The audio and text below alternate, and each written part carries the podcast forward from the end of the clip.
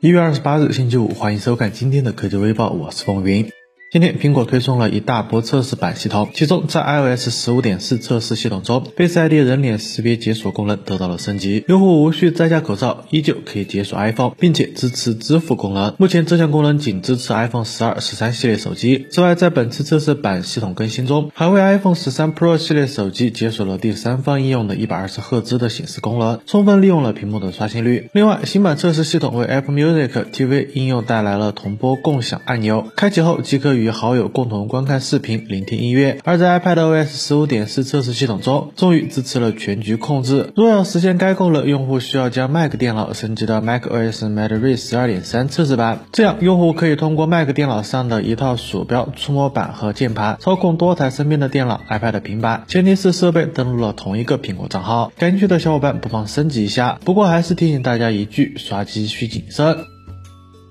昨晚，荣耀官微宣布，荣耀将参加二零二二年的 MWC 世界移动通信大会，同时，荣耀全新产品发布会也将在北京时间二月二十八日晚上八点举行。据悉，在此次大会上，荣耀将全球发布搭载高通骁龙八芯片的产品。从目前已知的消息来看，有可能是荣耀 Magic V 的全球发布，另外或是 Magic 系列新成员首次全球亮相。在官宣后不久，荣耀终端有限公司 CEO 赵明通过微博表示：“突破创新，独立前行。荣耀以全新科。”科技实力与极致匠心工艺，为全球消费者带来软硬协同的非凡产品体验。二月二十八日，荣耀将在 MWC 世界移动通信大会再次亮相，期待大家和我们共同见证。对于荣耀品牌感兴趣的小伙伴，不妨关注一下。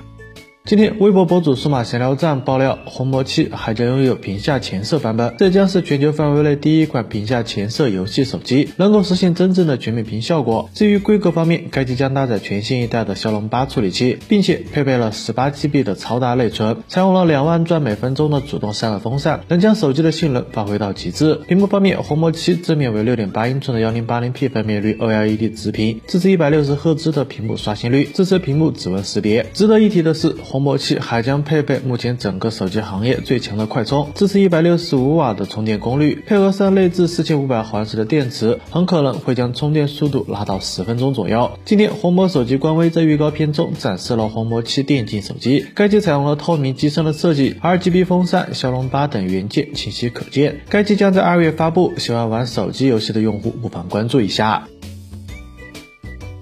在二零一九年，Redmi K20 系列带来了 K20、K20 Pro、K20 Pro 尊享版三款手机，其中尊享版提供最大五百一十二 GB 的存储版本。今天，微博博主熊猫很突然爆料，Redmi K50 超大杯拥有五百一十二 GB 的存储版本，或命名为尊享版。此前爆料称，Redmi K50 系列拥有 K50、K50 Pro、K50 Pro Plus 三款机型，分别搭载骁龙八七零、天玑八千、天玑九千系列芯片，其中 K50 Pro Plus 还将配备两 K 的高刷屏、超大双。百瓦闪充、大底高像素主副摄等。值得一提的是，还有一款 K50 电竞版手机将于下月发布，搭载骁龙八、超宽屏马达等。这个系列有这么多款机型，你会选择哪款呢？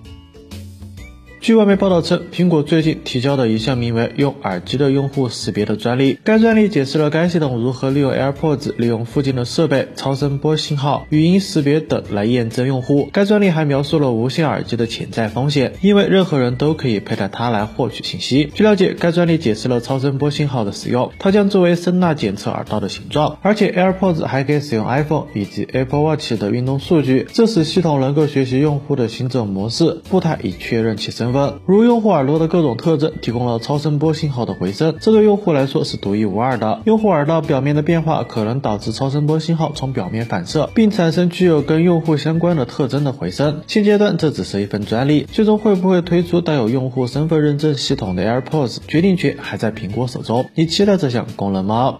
好了，那以上就是今天科技微报的所有内容了。喜欢的朋友可以点赞转发支持一波，当然了，也别忘了顺手点个关注。咱们春节后再见。